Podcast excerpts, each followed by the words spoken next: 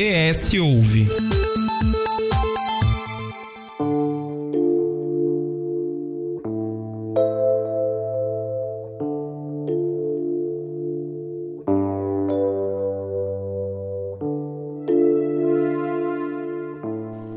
Os últimos três anos definitivamente não foram calmos e fáceis. De 2018 para cá, mergulhamos em escândalos, tragédias, dias turbulentos e um período diferente de tudo que já havíamos vivido.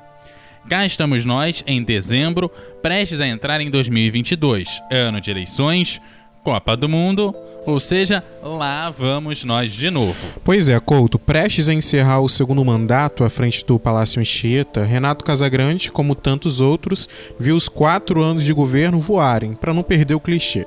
Parte dele, ou melhor, dois anos e agora três, norteados pela pandemia de Covid-19, com medidas sempre visando o bem-estar da sociedade e o equilíbrio econômico. Fácil não deve ter sido, mas será que ainda existe fôlego para mais quatro anos governando o Espírito Santo? Qual o balanço desses três quartos de governo? O que foi feito e o que precisou ser deixado de lado? Quais as principais dificuldades? Esses são alguns pontos que vamos tratar aqui hoje, porque ainda tem eleições, alianças políticas, desafetos, crises, críticas e pressão. É muita coisa e essa, para você que chegou agora, é a já tradicional entrevista de fim de ano com o governador. E por isso nós damos as boas-vindas a ele. Muito obrigado, obrigado Matheus, Eduardo, Dani. Alegria estar falando com vocês também. Bom, além de mim do Couto, Daniele Coutinho, diretora de redação do S, hoje também se junta a essa conversa. Olá pessoal, bom estar de volta. A gente quer começar sabendo, falando que os últimos três anos né, não devem ter sido fáceis na sua gestão. A gente viu que foram, foi muita informação para assimilar e a pandemia, no meio de tudo isso, veio para complicar ainda mais as coisas. A gente quer começar sabendo se deu tempo de deixar a marca do governo Renato Casagrande e qual seria ela, ou se é mais de uma. Quem governa, acho que tem marcas. Né? Neste período, nós construímos nosso caminho caminhando. Nós não encontramos nenhum caminho pronto. E tivemos que construir este caminho trabalhando e enfrentando os desafios que foram colocados para nós desafios da pandemia, que foi uma grande surpresa e novidade para todo o mundo, né, e para o Brasil e para nós aqui no Espírito Santo. No primeiro momento a gente não tinha nenhuma receita de como enfrentar isso e enfrentamos com a ajuda de muita gente, na avaliação de muitos, enfrentamos com, com resultado bom, com competência, com, com dedicação. Enfrentamos outros desafios que são mais rotineiros na administração pública estadual, como a questão das fortes chuvas de 2020, mas mesmo assim assim, aquela chuva de 2020, elas elas pareceram ser também uma novidade pela, pela força e pela intensidade da água, especialmente na região sul, especialmente em Iconha, onde a cidade ficou devastada e nós recuperamos todos os 25 municípios do estado do Espírito Santo. Então, nós caminhamos e fomos construindo ao mesmo tempo o nosso caminho. A marca de um governo que reage e que tem capacidade de responder é, às necessidades da população na hora de maior dificuldade. A marca de quem mesmo fazendo gestão de crise não paralisou outras atividades, tanto é que nós somos o estado que mais faz investimento em infraestrutura do Brasil. Nós somos o estado que mais fez investimento em educação nesse período, então nós não paralisamos. Então a capacidade que a gente teve é, de, de desenvolver e se adaptar, ter resiliência para se adaptar a esse momento de dificuldade. A marca de quem conseguiu fazer a gestão da pandemia e das outras áreas da administração pública com transparência. Somos o estado mais transparente do Brasil, tanto na gestão de uma forma mais ampla, como na gestão dos recursos da, da Covid. E a marca do diálogo, porque a gente conviver neste momento de tanta de tanta agressividade, de tanta intolerância de uma parte da sociedade, de, de, tanta impaciência, de tanta exigência, nós tivemos que ser muito tolerante, muito paciente, muito eficiente para poder responder né, a, essas, a, essa, a, esse grupo de pessoas que de fato se comportaram de forma mais forte é, no debate com, com o governo. Então acho que são marcas importantes que, que caracterizam esses três anos de gestão em que nós estamos é, entregando muito à sociedade capixaba e com o Estado preparado para a gente poder fazer de 2022 um ano com muitos resultados ainda para a população capixaba. O governador, o ano passado, na nossa entrevista de fim de ano, o senhor falou que com a pandemia, na verdade, o ano começou com aquelas chuvas em Conha, né? Que foi um, um, um parecia a cena de filme e parecia que já estava anunciando que o ano ia por água abaixo. E aí veio a pandemia e na nossa entrevista de fim de ano no ano passado o senhor falou muita coisa teve que ser guardada, teve que ser esperada porque a gente precisou investir, precisou se preocupar com áreas específicas, principalmente a área da saúde. Eu queria saber se nesse ano, né, onde a gente está numa situação um pouco mais controlada, a pandemia ainda não acabou, mas já estamos mais controlados com a vacinação avançando, alguma coisa ainda ficou para trás ou tudo pode ser desengavetado? Tudo pode ser desengavetado. Nós, como eu disse assim, a gente está terminando 2021 melhor do que nós terminamos 2020 com relação à pandemia. E isso nos dá uma certa, não tranquilidade, mas nos, nos dá uma certa condição da gente afirmar que 2022, se a gente continuar avançando na vacina, na imunização, nós não teremos um repique da doença. Se a gente não tiver um repique da doença, a gente vai mais tranquilidade para governar, as pessoas vão ter mais tranquilidade para poder viver, pra tocar sua vida, para tentar recuperar sua renda, seu emprego. Tá? Nossa expectativa é essa. E como a gente conseguiu, mesmo com a pandemia em 2021, colocar na rua todas as grandes obras que a gente queria colocar, 2022 vai ser uma época de colheita, e vai ser uma, vai ser uma época de continuar plantando, porque nós temos muitas obras que vão ter início em 2022 mas vai ser uma época de plantio, mas especialmente de muita colheita dos resultados desses três anos. O senhor avalia que teve mais erros ou mais acertos? Eu avalio pela população que me avalia, né? Eu só consigo me avaliar pela população, né? Assim, todos os indicadores que a gente tem de pesquisa coloca o governo com aprovação, com, com boa aprovação, tá certo? E então, assim, se eu estou com boa aprovação junto à sociedade, nós tivemos muito mais acerto do que erro. A gente, é, já que você falou da sociedade, dessa avaliação da sociedade, é, a gente vai falar um pouco de eleição, mas antes disso, eu queria falar sobre o que tem sido comentado e tem, tem estado na, nas, nas, nos noticiários dos, das últimas semanas, que é uma preocupação da população, que é com relação à segurança pública. O Estado presente foi uma marca da sua gestão passada. E nessa gestão, eu falo de marketing, eu falo de publicidade, eu falo de marcas, dessa pegada mais forte nesse sentido. Não foi o Estado presente, a gente não viu com a mesma força de quando ele foi lançado. E eu repito, é a questão do marketing mesmo, né? Uhum. E aí eu queria saber do senhor, foi uma falha? Porque é o projeto de Renato Casagrande. Ele é o projeto nosso do governo. Pode ter certeza que ao final dos quatro anos será uma grande marca, porque nós estamos fechando esses três anos de governo, 2019, 2020, 2021, com o menor número de homicídios da história do Estado do Espírito Santo. Nesses três anos, é o período nosso de três anos, é o período com o menor número. 2019 foi o melhor ano de homicídios. 2021 será o segundo melhor ano. 2023 o terceiro melhor ano. Tá certo? Então, no nosso período de governo, os três melhores anos de indicadores de homicídios é, são esses três anos do nosso governo. E tudo aquilo que a gente preparou de 2019, 2020, 2021, na contratação de efetivo de polícia, na, no investimento em infraestrutura, no investimento em tecnologia, no investimento em armamento, na valorização dos policiais, eu tenho plena convicção que isso vai ter resultado em 2022, porque nós assumimos a área de segurança pública depois de uma grande manifestação em 2017, com os policiais desmotivados, com os policiais feridos, machucados, tiveram erros em 2017, errou a Polícia Militar, errou o governo do Estado e a gente assumiu e nós estamos recuperando a estima dos policiais, estamos fazendo investimento como é, jamais se teve investimento na segurança pública, nós estamos fazendo. Se houver continuidade de políticas públicas, continuidade de políticas públicas, para não ter dúvida que eu estou falando de continuidade de governador, de políticas públicas. É, em 2000, 2011, quando a gente assumiu, o Estado era o segundo mais violento em termos de homicídio no Brasil. Em, 2000, em 2021, nós vamos ser o décimo segundo, o décimo quarto mais violento. Se houver continuidade de políticas públicas na segurança pública, com o programa Estado Presente, se houver continuidade de políticas públicas na área de assistência social e da educação, nós em mais cinco anos nós estaremos entre os cinco estados menos violentos do Brasil. Então, assim, tudo na administração pública depende muito de continuidade.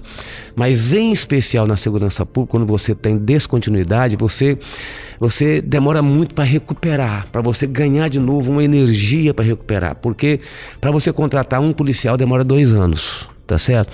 Então, assim, você chega em 2019, está com efetivo baixo, com, a, com os servidores desmotivados, até você contratar mais. Agora é que nós estamos conseguindo colocar policiais para dentro. Agora, colocamos 250, agora mais 250 ano que vem, policiais militares, já colocamos bombeiros, colocamos também agora 400 policiais civis, agora também início de dezembro, e abrimos concurso para 1.111 policiais militares a mais, agora que vai só, só chegarão para a população em 2023, tá certo? Então, você vê assim, quando você tem, quando você tem descontinuidade, isso é um problema grave em todas as áreas, mas especialmente na área de segurança pública. Governador, o senhor citou em relação a 2019, foi o ano de maior redução em relação ao número de homicídios.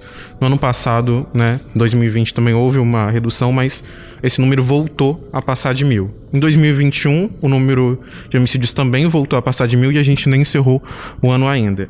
A gente tem observado, de certa forma, nos noticiários, nas manchetes dos jornais, que a criminalidade tem ganhado novas formas, ela tem atingido outros patamares, outros locais, e isso tem preocupado a população. Até mesmo dentro de casa ninguém mais se sente seguro. Pra, ao sair com o carro da garagem também não há mais segurança, porque a gente não sabe o que a gente vai encontrar no meio do caminho. A gente já passou né, dessa trágica marca, como eu disse, esse ano ainda, de mais de, mais de mil homicídios. São aumentos atrás de, de aumentos é, de casos de violência. O senhor citou a greve da PM em 2017 foi uma marca trágica para o Espírito Santo, acho que vai ficar na história, marcado como um dos piores casos em relação a tudo o que aconteceu. Recentemente, né? A gente não poderia não falar disso. A gente conversou com o secretário de Estado de Segurança Pública e Defesa Social, Alexandre Ramalho, na última semana. A gente falou sobre isso, a carta dos coronéis que voltou a trazer esse rumor de incerteza dentro da corporação, o que traz também o temor para a sociedade e de quem viveu aquele período de uma nova greve, de um novo evento daquele estilo no mesmo molde, no mesmo molde daquele estilo, né? Eu queria primeiro te perguntar, há um diálogo, a gente sabe que é classificado como uma questão interna, né? Os coronéis têm que conversar com o alto comando, mas a polícia militar responde ao governo do estado. Então a gente quer saber qual que é o diálogo do senhor diretamente com a Secretaria de Segurança, junto com a Secretaria de Segurança Pública, com a corporação, e como que a gente consegue evitar uma crise dessas, que não é só um, de uma gestão ou não é só um problema político, né? Mas sim é um sofrimento em escalas maiores que atingem famílias, que atingem a população, a população de uma maneira, de uma maneira geral. exatamente, de uma maneira em geral. Então a gente quer saber como que evita uma crise dessa e como que é o diálogo do governo do estado, do senhor particularmente, que inclusive é, preside as reuniões do Estado presente, semanalmente, às segundas-feiras. Como que é esse diálogo junto com a Secretaria de Segurança Pública, com a corporação e como evitar uma crise dessa? Duas abordagens. A é. primeira abordagem sua com relação a um aumento dos indicadores de homicídios e de outros crimes, e outros crimes, sim. É lógico que você tem na segurança pública sensação e realidade. A sensação é essa. Porque hoje os meios de comunicação tratam muito mais de segurança pública do que tratavam no passado. Né? Hoje tem uma abordagem porque a sociedade está muito preocupada com isso, tem uma abordagem de vocês, meio de comunicação, com uma intensidade e com uma frequência muito maior dos, dos atos de violência, que é natural, porque ato de violência, a de violência é notícia em qualquer lugar e ela se transforma em notícia cada vez mais, porque a sociedade gosta de acompanhar notícias nesse formato nesse assunto. Em 2009, o Estado teve 2.034 homicídios. Pega meu celular. 2.034 homicídios. 2009, o Estado teve 2.034 homicídios. Gravou esse número? Em 2009, o Estado teve 2.034 homicídios. Dez anos depois, o Estado teve menos de mil homicídios. Em 2020, o Estado teve 1.108 homicídios. Tá certo? Em 2020. 2021, o Estado, hoje, até agora, nós estamos tendo é, 1.110, 1.115, 1.115 homicídios aproximadamente, tá certo? Então, assim, o que eu quero dizer é assim, nós estamos, nós estamos na casa dos mil, um pouquinho menos, um pouquinho mais, estamos na casa dos mil homicídios. Então, só para poder fazer um contraponto à sua fala, tá certo? De que, ah, parece que a, a, a criminalidade é, é, aumentou. Não aumentou a criminalidade. Número de homicídios não número aumentou. de homicídio e também furto e roubo também não aumentou. Se você pegar as estatísticas, você vai verificar que hoje, né, você é furtar, você é roubada quando você diretamente é, rouba, é abordada, você é roubada. Você naturalmente alguém fez um vídeo, você sua loja foi roubada ou furtada, né? Você faz um vídeo, coloca na rede. Então, hoje a sensação de insegurança é muito maior do que era no passado, tá certo? Mas os números dos delitos, tá certo? Tem reduzido, mas a sensação é maior. Queria fazer esse registro, porque é importante vocês, como jornalistas, além da sensação, se prenderem também aos resultados efetivos. Mas estou dando esses dados só para poder fazer essa contraponto e essa reflexão com vocês. Mas só um outro contraponto antes de partir para outra questão em relação à greve da PM, toda essa insegurança. Quando a gente fala muito de números, né, mais de mil homicídios em relação. Não pode parecer um pouco frio para a população, porque de do mesmo modo são vidas perdidas, lógico, né? Quais, lógico. São as, quais são as estratégias, então? A pra... estratégia nós estamos fazendo. Nós, estamos, nós vamos ter um período de três anos com o menor número de homicídios da história do Estado. E com a continuidade de políticas públicas, pode ter certeza que nós vamos reduzindo cada vez mais. Então a sociedade mundial já foi muito mais violenta do que é há alguns séculos, né, 15% dos óbitos, que, do, das mortes que aconteciam, era por violência, ou violência da criminalidade, ou violência de atos terroristas, ou violência de guerra. Hoje é 1%. Das pessoas que morrem no mundo hoje, não mais 15%, há valores absolutos é grande, mas a, o percentual de, de, de, pessoas que são é, mortas por atos de violência externa, tá certo? Vai estar tá reduzindo no mundo, graças ao bom Deus. O que está aumentando no mundo? As perdas por causas internas, pessoais. O suicídio, por exemplo, está aumentando muito. Os crimes de proximidade também, né? Pois é, mas os crimes de proximidade se encontra dentro dos crimes externos, de fatores externos. O suicídio aumenta muito no mundo todo especialmente entre jovens, tá certo? Então, é, o estudo da violência é um estudo muito interessante da gente fazer, né? Porque nós temos ainda um estado muito violento. Nós saímos de segundo, estamos hoje em décimo terceiro, décimo, décimo, décimo segundo, décimo quarto. E estou dizendo que se a gente tiver continuidade de políticas públicas, nós chegaremos entre os cinco menos violentos do Brasil. Mas esse é um desafio nosso ainda. Não estou aqui colocando, tapando o sol com a peneira, não. Segurança pública é um desafio que nós temos ainda.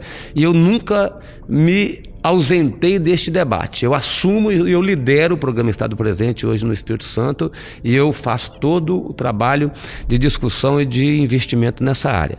Com relação a qualquer mobilização de policiais, não tem ambiente para isso. Não tem ambiente por diversas razões. Primeiro, assim, tem valorização. Nós foi a única carreira que nós concedemos aumento de salário em 2020, início de 2020, antes de vir aquela lei 173 que proibiu qualquer aumento de salário. Tá? Então, a primeira coisa é essa. Então, tem, tem reconhecimento nosso da importância do, da, da polícia, da, das forças policiais.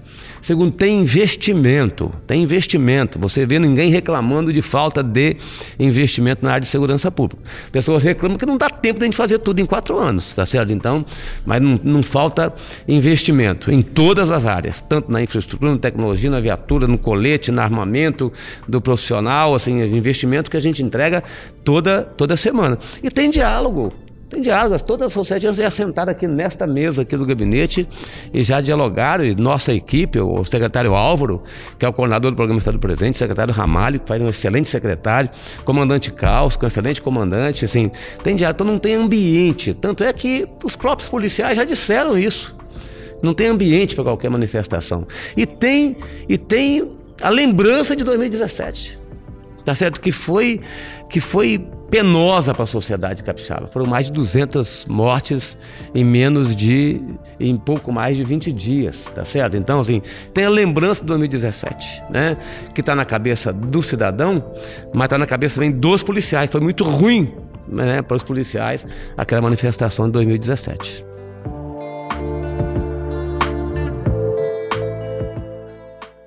Estamos no Facebook, Twitter e Instagram pelo arroba hoje.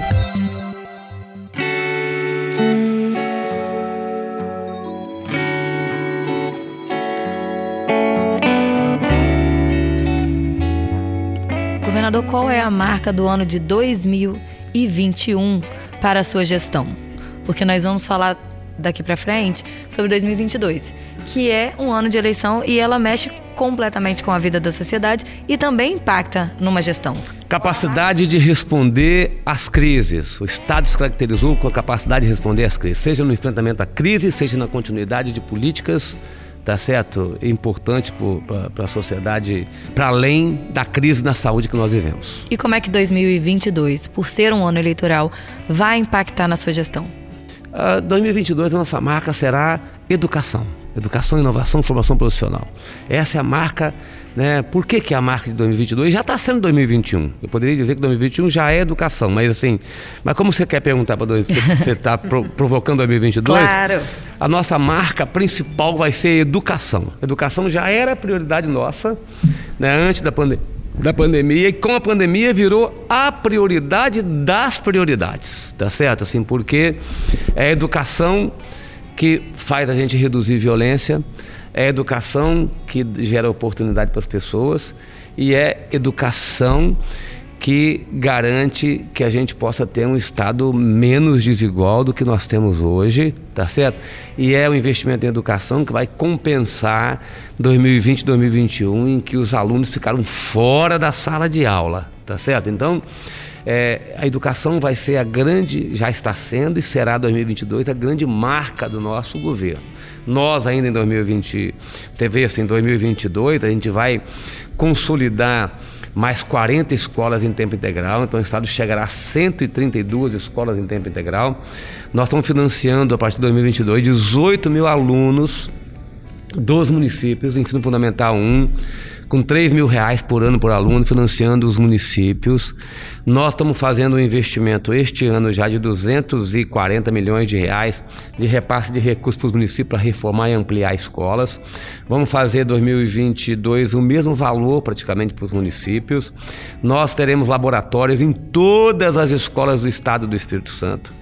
Nós só não teremos área de esporte e lazer na escola que não tem lugar de construir, por vezes não tem um espaço físico. Todas que tem, nós estamos construindo. Nós entregamos um computador para cada professor, nós entregamos um computador para cada aluno do ensino médio e da EJA, com internet, tanto para professor como para aluno.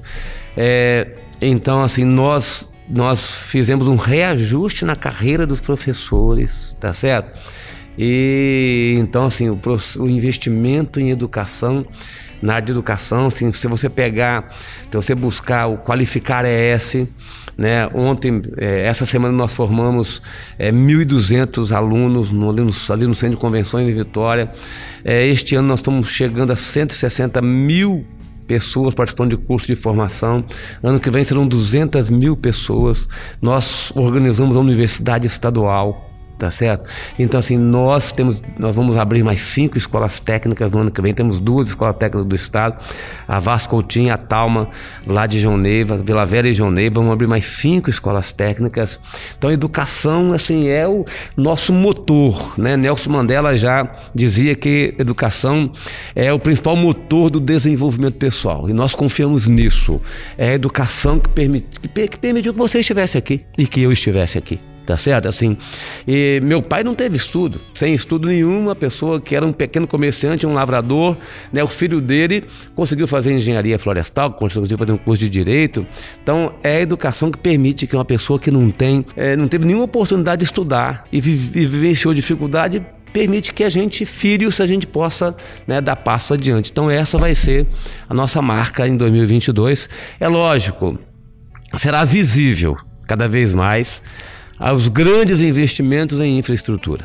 Está visível. Está visível aqui na Grande Vitória e em todas as regiões do estado. O senhor consegue estimar quanto dessas obras que já foram iniciadas no seu governo poderão ser entregues também em 2022? Olha, nós vamos entregar este ano ainda o Portal do Príncipe, né? Agora dia 19, é o Portal do Príncipe. Vamos entregar em fevereiro a primeira etapa da reta do aeroporto, que é a rodovia das Paneleiras. Meio do ano entregaremos a segunda etapa, que é, é a parte da serra, ligando até o viaduto de Carapina. Até o final do ano entregaremos o viaduto tá certo? De Carapina. Até 2023, início de 2023, a ampliação da ponte, com ciclovia e ponte. Então, vai, durante o ano de 2022, as pessoas vão estar, vai estar muito visível as obras da, da terceira ponte, é, com a ciclovia da vida e com a faixa de cada lado. Nós vamos entregar a rodovia 388, que liga a rodovia do Sol ali, é, região 5 de Vila Velha, Barra do Jucu, região é, da Grande Terra Vermelha, até Amarelos, na BR-101. Nós vamos entregar início do ano que vem a Abdo Saad em Jacaraípe. Vamos estar em desenvolvimento contorno de Jacaraípe nós vamos estar em, em, desenvolvimento os dois viadutos da Darli Santos, que faz a, a interseção com a leste-oeste. É, o Hospital Geral de Caria Seca está em pleno desenvolvimento e construção. Então, assim, são, a macro-drenagem de Vila Velha vamos entregar toda no ano que vem. Né? Toda a macro-drenagem de Vila Velha. Nós vamos resolver um problema de inundação em Vila Velha. É, o problema de inundação em Vila Velha é desde né, o dia que Vaz Fernando Coutinho chegou aqui, tá certo? 1535, tá? E nós vamos resolver esse assunto lá em Vila Velha. Já entrando na parte de eleição e falando dessas inaugurações, são obras como, por exemplo, o Portal do Príncipe, que impactam diretamente a população, que é na saída de uma das entradas mais importantes ali em Vitória, pega todo o trânsito da segunda ponte, impacta no, na ida para o trabalho, na volta do trabalho das pessoas e até colher os frutos dessas obras, isso demora bastante e essas obras acabam não sendo vistas de imediato essa solução. Como que isso pode impactar um, um, pleito do ano que vem, seja com o senhor ou sem o senhor, para que essa colheita seja feita e já seja vista numa eleição? Você fala de projetos que vão chegar só em 2023 também, que é pós o pleito. Como você vê, o Portal do Príncipe, por exemplo, que vai ser agora, nesse um ano, dá para ver esses frutos ou a gente ainda vai ter que esperar um pouco? Acho que é a população que vai avaliar. Nós estamos trabalhando. Acho que quem está no governo tem que trabalhar. Entendeu, Eduardo? Tem que trabalhar, assim. Vamos trabalhar, trabalhar, trabalhar. Se a população achar que este projeto, independente de quem vai ser o governador, tenha continuidade, é uma avaliação que a população tem que fazer. A gente tem que parar de se, de se angustiar com isso, tá certo? Assim, é, a população me elegeu para quatro anos, ponto. Eu não tenho outro contrato com a população. Eu vou decidir se vou ser candidato em maio ou junho deste, do ano que vem, tá certo? Mas se eu não for candidato, o projeto que eu lidero terá um candidato. Então é a população é que vai dizer se este projeto terá continuidade ou não.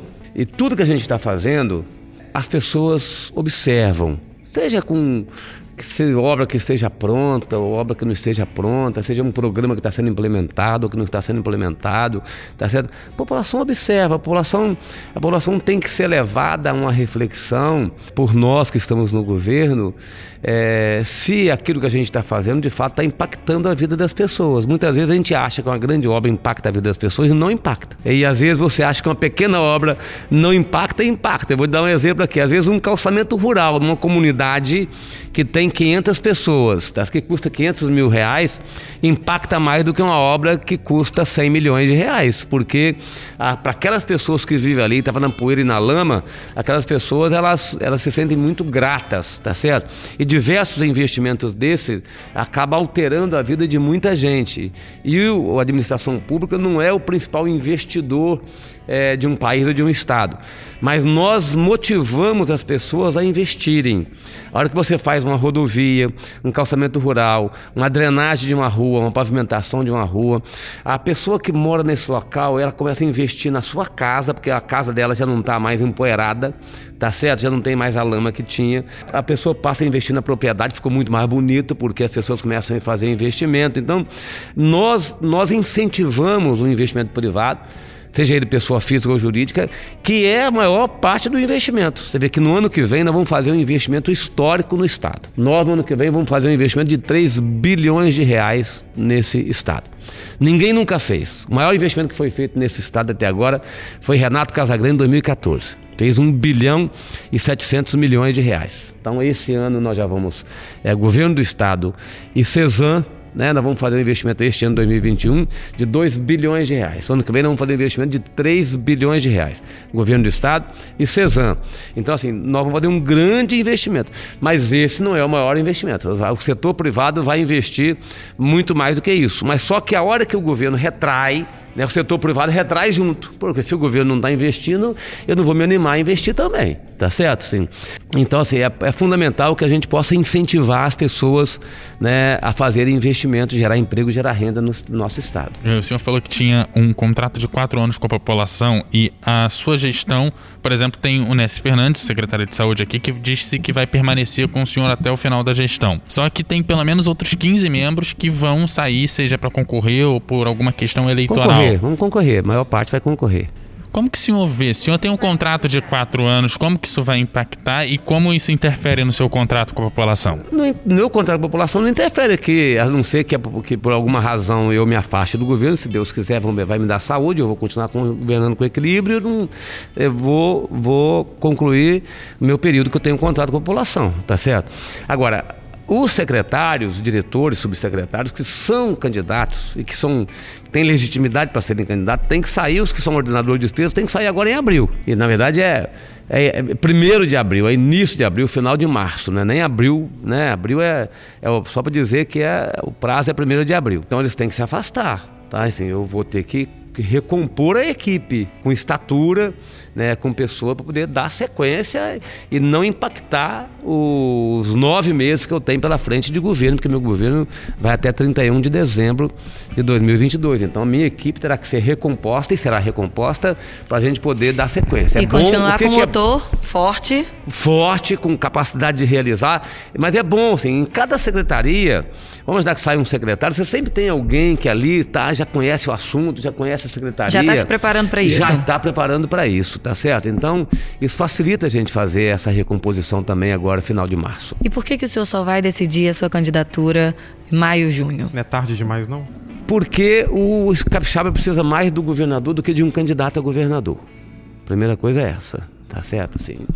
É, segundo, é que eu de fato de fato, estou analisando todo o quadro. Né? O processo político está muito instável. Né? E a gente tem que fazer uma análise de fato com as pessoas, tem que passar a conversar com as pessoas. Eu não conversei com ninguém sobre eleição ainda. Mas as pesquisas de fato estão a favor do senhor, de certa forma. As pesquisas estão favoráveis, mas eu, assim, eu ainda não fiz nenhuma reflexão. Então eu tenho que ter alguns meses de avaliação, tenho que conversar com partidos, tenho que conversar com liderança de fora dos partidos para poder fazer essa reflexão. Tá? Se nós não podemos ficar refém de um nome. Acho que o mais importante neste momento é que o nosso projeto projeto, os partidos que estão conosco, a gente tenha um projeto é, novo que possa dar sequência àquilo que a gente está fazendo, mas ao mesmo tempo que possa dar saltos adiante para o futuro. O Estado, se ele tiver essa capacidade de preservar aquilo que está sendo feito e, ao mesmo tempo, de avançar e adaptando a administração pública à realidade que nós estamos vivendo, olha, não, nós já somos os primeiros lugares, ou estamos entre as cinco melhores posições em diversas áreas. Somos o quinto mais competitivo, somos que temos a menor mortalidade infantil do Brasil, a segunda maior longevidade do Brasil, o melhor ensino médio do Brasil, a maior transparência do Brasil, que mais investe em infraestrutura, que mais investe em educação, tá certo? Então, assim, mais um pouco a gente coloca todas as áreas nas cinco melhores posições, tá certo? Então, assim, esse estado é um estado que de fato pode se transformar cada vez mais uma referência para o Brasil. O senhor falou que se o senhor não for o candidato, o senhor terá. Terei um, um candidato. E já, o senhor já Ou sabe? candidata? Já tem? Não, ainda não. Agora, eu vou, vou abrir o processo de diálogo agora em janeiro para concluir mais junho. Falando em diálogo, né, no cenário nacional, a gente sabe que muitas pessoas já até queimaram a largada em relação à corrida eleitoral. Muitos nomes já se colocam, né, alguns, alguns já se colocam no campo eleitoral, mas deixando aquele gostinho de não sei se vou ainda, não sei se vai vir outra pessoa que eu vou apoiar. Nesse campo, a gente tem a terceira via, o senhor já falou abertamente que é a favor dessa espécie de modalidade, né, dessa, de, desse terceiro nome, é, além do campo da, da, direita e da esquerda. Mas a gente sabe que a terceira via por muitos anos não vingou. Esse ano quer fazer diferente. Só que nós temos muitos nomes. Isso é, é, é prejudicial? Veja bem, primeiro, não é fácil romper a polarização. Sim, o presidente Bolsonaro está no governo. Por mais erros que ele cometa, ele está no governo e ele tem um percentual dos brasileiros que é, segue ele em qualquer situação. Então ele já mostrou isso, tá certo? Vocês sabem a minha opinião com relação à forma como ele governa, mas independente daquilo que eu acho, ele tem um conjunto de pessoas que tem identidade com ele. E ele se comunica com essas pessoas. Para ele perder esse grupo que é mais ligado a ele, ele tem muita facilidade de manter esse grupo. Ele tem condições de manter esse grupo. O presidente Lula foi um bom presidente quando governou com resultado para a população. Então as pessoas têm boa lembrança do período em que Lula governou. Nós aqui mesmo, nós tivemos muitas escolas técnicas, ampliação da universidade, né, uma relação aqui é, boa com o Estado do Espírito Santo. Então, tem essa, essas duas lideranças que são uma pela lembrança dos resultados do governo, outras mais por questões ideológicas e postura política. E os partidos que estão nesse meio, seja mais à direita ou mais à esquerda, se dividiram muito. Então, quanto mais divisão já no primeiro turno, mais dificuldade de romper essa, essa polarização. Então, assim, hoje, hoje, se eu tivesse que apostar hoje, é, neste momento, ainda é muito mais chance de manter a polarização a acontecer uma ruptura dessa polarização. A gente tem visto nomes da direita, como o ex-governador de São Paulo, Geraldo Alckmin, que é PSDB, e ele vem se aproximando, tentando manter um diálogo ali com, com o presidente Lula, com pessoas próximas, a fim de, talvez, em 2022, montar uma chapa única, ele como vice. Para isso, ele ainda ele pretende, de certa forma, escolher um novo partido, porque ele não tem se visto bem amparado pelo PSDB. Então, te, existem alguns nomes, entre eles o, o, PSB. O PSB tem mantido isso, essa questão. Como que o senhor avalia isso? E caso venha essa chapa, Lula-Alckmin, o senhor, mesmo candidato ou não, vai, vai apoiar? O Alckmin é uma pessoa muito boa. Gosto muito dele. Se ele viesse para o partido, seria um ganho para o PSB. Ele é uma pessoa de centro, equilibrada, séria, tá? Uma pessoa muito decente, uma pessoa de boa personalidade, então cabe, na minha avaliação, cabe muito bem no PSB.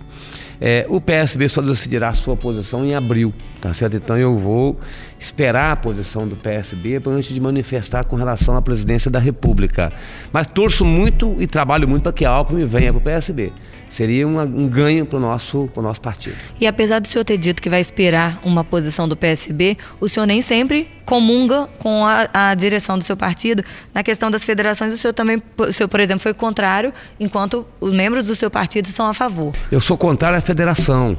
Acho que o Brasil carrega para o futuro sempre um pedaço do passado. Tá certo? Assim, a hora que o Brasil proibiu as coligações, né, ao invés de, de olhar para frente e caminhar para frente, carregou nessa decisão das federações, que é um pedaço do passado para o futuro, tá certo? Então, é, eu sou contra, acho que o partido, acho que a federação acomoda o partido, né, acomoda porque o, o, dirigente partidário não vai atrás de candidaturas, tá certo? A federal, a estadual, ah, porque vai ter uma coliga, uma federação aqui, a gente junta um pedacinho de cada um e formamos a nossa chapa de estadual de federal. Então, a minha defesa dentro do PSB será contra as federações. Mas o senhor vai junto com o partido? Eu não sei, eu não tenho nem, nem assim, a federação, se o Partido Nacional decidir, é, eu não tenho, eu não tenho escolha, tá certo? Assim, como, como dirigente partidário, né? Aí, assim, se o o PSB resolveu fazer uma federação nacional, isso se reproduz automaticamente nos estados. E o senhor fez elogios a Alckmin, o senhor fez elogios à, à lembrança do ex-presidente Lula, o PSB caminhar com o PT, isso te atrapalha? Não, não te incomoda? Depende, não, não incomoda não. Sim, o PSB tem duas opções hoje na minha avaliação. Ou, ou é uma aliança com Lula ou com Ciro tá certo? Assim, é, eu já apoiei Ciro na eleição passada. O que é preciso fazer é ver qual é o impacto das alianças nacionais aqui em cada estado né, em cada estado, independente de, que, de quem vai ser o candidato, como é que vai ser o impacto. Mas não me incomoda nenhuma aliança que o PSB fizer, me incomoda até porque o PSB sabe, sabe que nós aqui no Espírito Santo sempre fizemos alianças amplas. 2018 você chegou a juntar quase 20 partidos. 2014 que eu não ganhei eleição, 2018 que eu ganhei, 2010 que eu ganhei eleição, 2006 que eu fui candidato a senador junto com o Paulo Artung, governador, sempre fizemos alianças amplas aqui no estado do Espírito Santo. Então assim, nós aqui não, até porque isso é que nos garante estabilidade estabilidade política na Assembleia Legislativa, na sociedade, tá certo? E o diferencial que esse Estado tem, um dos diferenciais que o Estado tem, é a nossa estabilidade política. Então, assim, nós não podemos ir no processo eleitoral ficar ficar combinando alianças muito estreitas, tá certo? Com muito pouca base social, porque isso depois atrapalha você a governar e a conduzir o projeto para diante. Então, o PSB nacional sabe que no Espírito Santo, o PSB daqui tem a prática de fazer alianças amplas. E se, como eu vou conduzir o processo, liderar o, processo, o nosso projeto aqui, a nossa tentativa é fazer alianças cada vez mais amplas. Então, o senhor está falando como pré-candidato? Não, como líder de um projeto. Eu vou liderar o projeto, eu sou governador, sendo candidato ou não, eu vou liderar o projeto, tá certo? Se for para outro candidato, eu liderarei. Se for para minha candidatura, eu liderarei. Tá certo? Então eu vou liderar um projeto. Governador, é, a gente tem aqui, a gente fala bastante do PT. O PT é o único partido que, desde a nossa redemocratização, esteve no segundo turno para uma eleição presidencial. Isso é um marco histórico para a história do partido. E isso, claro, se reflete na política estadual. O senador Fabiano Contarato ele trocou a rede pelo PT nesses últimos dias. Como você vê essa questão do PSB juntando com o PT, essa troca do Fabiano Contarato? E como que você vê o Fabiano Contarato é melhor junto a você ou num palanque separado? Junto ao projeto, né? Junto ao projeto, não é junto a você, junto ao projeto. É, o Fabiano Contarato é um senador é, que está se posicionando no Congresso Nacional. Tem, tem todo o meu respeito, tem minha, minha amizade de diálogo com ele permanente, seja de política. Coloquei, colocamos, inclusive, o PSB à disposição dele. Se ele quiser se filiar, depois que ele anunciou a saída do rede, que a gente não gosta de tirar ninguém de partido nenhum. Mas na hora que ele anunciou a saída, a saída, o PSB local e o PSB nacional, nós nos colocamos à disposição dele, tá certo? Se ele quisesse é, se filiar ao PSB. Então, assim, é um processo que vai ser debatido até junho agora. É, é difícil a gente dar uma posição agora. Na, é, nós vamos continuar trabalhando, discutindo com o Fabiano, vamos continuar discutindo com o PT, vamos continuar discutindo com os demais partidos para ver o que, que se fecha efetivamente até o mês de junho, que é o mês que vai começar o período das convenções partidárias. E o senhor falou de uma coisa que se por um lado é difícil, porque essa discussão, essa conversa tem que ser mantida permanentemente, por outro lado, o senhor também com certeza sofre pressão, porque tem muita gente que já está querendo colocar seu, sua candidatura, principalmente os nomes ao Senado, porque a gente só vai ter uma cadeira. E nos bastidores há críticas pela falta de posicionamento do governador nesse sentido. Muitos Senado estão surgindo. Né? Quem é que se apresentou como candidato até agora? Foi muito objetiva. Quais são os nomes que se apresentaram candidato ao Senado até agora? Senadora Rosa de Freitas, que faz um excelente trabalho em Brasília, e o ex-senador Magno Malta. Os dois que disseram assim: é, eu sou candidato ao Senado, tá certo? Eu tenho boa relação com a Rose, tá certo? Não tenho nenhuma dificuldade com o Magno, não tenho tido relação política com ele agora, mas já estivemos juntos em outros momentos do passado. Mas os dois que se colocaram candidato ao Senado, nenhum outro nome se colocou candidato ao Senado.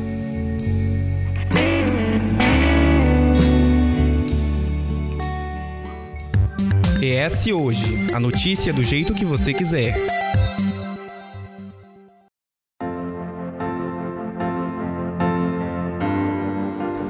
Governador, para a gente concluir, como é que é, é, equilibrar isso, né? O senhor tem um contrato com a população, vamos usar a sua expressão. O senhor tem um contrato com a população de quatro anos, temos mais um ano pela frente e também temos, por outro lado, os, a política que faz com que tenha que ter as conversas, tem que ter apoios, tem que ver trocas, enfim. Como é que o senhor termina, conclui esse contrato, fechar com, com chave de ouro? Uhum e manter e, e, e, equilibrar essas pressões. É, e a gente precisa ter, como sabe, ter, as palavras que você usou, tem que ter, a gente tem que ter equilíbrio, diminuir a ansiedade, tá certo? Falar que assim, tem coisas que você é, tem que compreender que é da força de Deus e da força da natureza, Tá? Então, assim, tem coisa que a gente resolve, coisa que a gente não resolve, tá certo? Que as coisas vão acontecer por uma, por uma razão ou outra que está fora do nosso controle.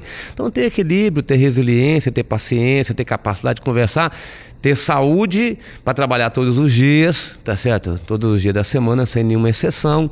Então, assim, faz parte da vida de quem, de quem governa, a gente poder se dedicar muito a essa tarefa, a tarefa de é, conduzir o Estado, a tarefa de conduzir a política, né? Porque nenhum projeto fica de pé é, se não tiver um bom apoio político, você tem que ter um bom apoio administrativo, um resultado administrativo, tem que ter um bom resultado político também. E agora a política, ela entra a política entra com componente eleitoral. que eu tenho que tratar dele, né? Tem que ajudar a formar a chapa de estadual, de federal, né? Tem que discutir as candidaturas ao Senado, tá certo? Então tem que debater as questões de governo, de candidaturas ao governo. Então faz parte é, do nosso dia a dia. O senhor já não está fazendo mais pronunciamento semanalmente e a gente está aqui para encerrar um ano com o governador. Deixa sua mensagem, lembrando que a gente segue em pandemia, né? É, na verdade, eu fiz uma mudança no meu pronunciamento, né, porque assim, como a Covid ela passou a ter menos, assim, menos dados diferentes, né, toda semana, a gente faz as reuniões toda semana, mas nem sempre tem uma informação nova, né, para a gente poder passar. Mas eu tenho discutido para além da Covid, toda quarta-feira faço uma conversa direto com a população, às vezes é sete, às vezes é sete e meia, às vezes é seis, dependendo da da minha agenda, mas toda quarta-feira eu estou procurando fazer né, essa conversa direta com a população. Mas eu quero assim, estamos chegando no final é, do ano, no final da entrevista, no final do ano, tá certo? Eu, assim, nós ainda temos que avançar na vacinação, na imunização. Nós não temos nenhuma região ainda em risco muito baixo. A região central serrana é que está mais avançada. Então é fundamental que nesse mês de dezembro e janeiro, mesmo que todo mundo esteja pensando em praia, em descansar, assim, não esqueça da imunização, porque para nós temos mais liberdade nos eventos, a gente precisa chegar ao risco muito baixo, com, a, com vacinação completa né, de acordo com como nós definimos. E eu tenho uma expectativa muito forte, assim, o Espírito Santo não é uma ilha que pode viver aqui independente do, do Brasil, então assim, nós aqui vamos sofrer as consequências daquilo que aconteceu com o Brasil. Se o Brasil for bem conduzido, nós vamos andar mais rápido, se for mal conduzido, vamos andar mais devagar. Mas as condições nossas aqui para 2022 são condições muito boas. Assim, o dinheiro que eu tenho para investir em 2022 é um dinheiro que já está em caixa. Tá certo? Então, assim, aquilo que eu tenho que fazer de programa é aquilo que já está garantido financeiramente. Então, assim, nós, nesses três anos, nós preparamos esse Estado. Nós criamos um fundo soberano que nenhum outro Estado tem. Hoje já tem 700 milhões de reais nesse fundo soberano. Então, assim, nós aqui temos uma visão de médio e de longo prazo na administração pública. Nós aqui não vendemos o almoço para comprar o jantar. Nós aqui, nós temos um planejamento de longo, de médio e longo prazo é, na administração pública. E os, o ano que vem está contratado, mas os próximos anos também já estão contratados. Tá certo? Porque a gente tem, nós captamos recursos, tá certo? Nós temos hoje projetos e programas iniciados, obras iniciadas, que permitirão que a gente possa ir melhorando a vida dos capixabas cada vez mais. Então, que a gente tenha um bom Natal, de muita paz, de muito amor, de muita, muita alegria em família, e que esse seja o espírito de 2022, né? Com muito resultado para a nossa população capixaba. E esse foi o governador Renato Casagrande. A gente agradece a sua presença aqui no nosso, nosso podcast. Mais uma entrevista ao ES hoje. Muito obrigado. Eu que agradeço. Um abraço a todos vocês. Esse foi o ES Hoje, o podcast semanal do jornal ES Hoje, que vai ao ar todas as segundas-feiras no eshoje.com.br e também nas principais plataformas de áudio. O episódio de hoje teve a apresentação de Eduardo Couto e Matheus Passos, a produção e o texto de Daniele Coutinho e Matheus Passos, a edição de som de Eduardo Couto e a direção de jornalismo é da Daniele Coutinho. Gente, aquele abraço e tem mais programa ainda em 2020. 2021 antes da gente entrar no nosso ano de 2022.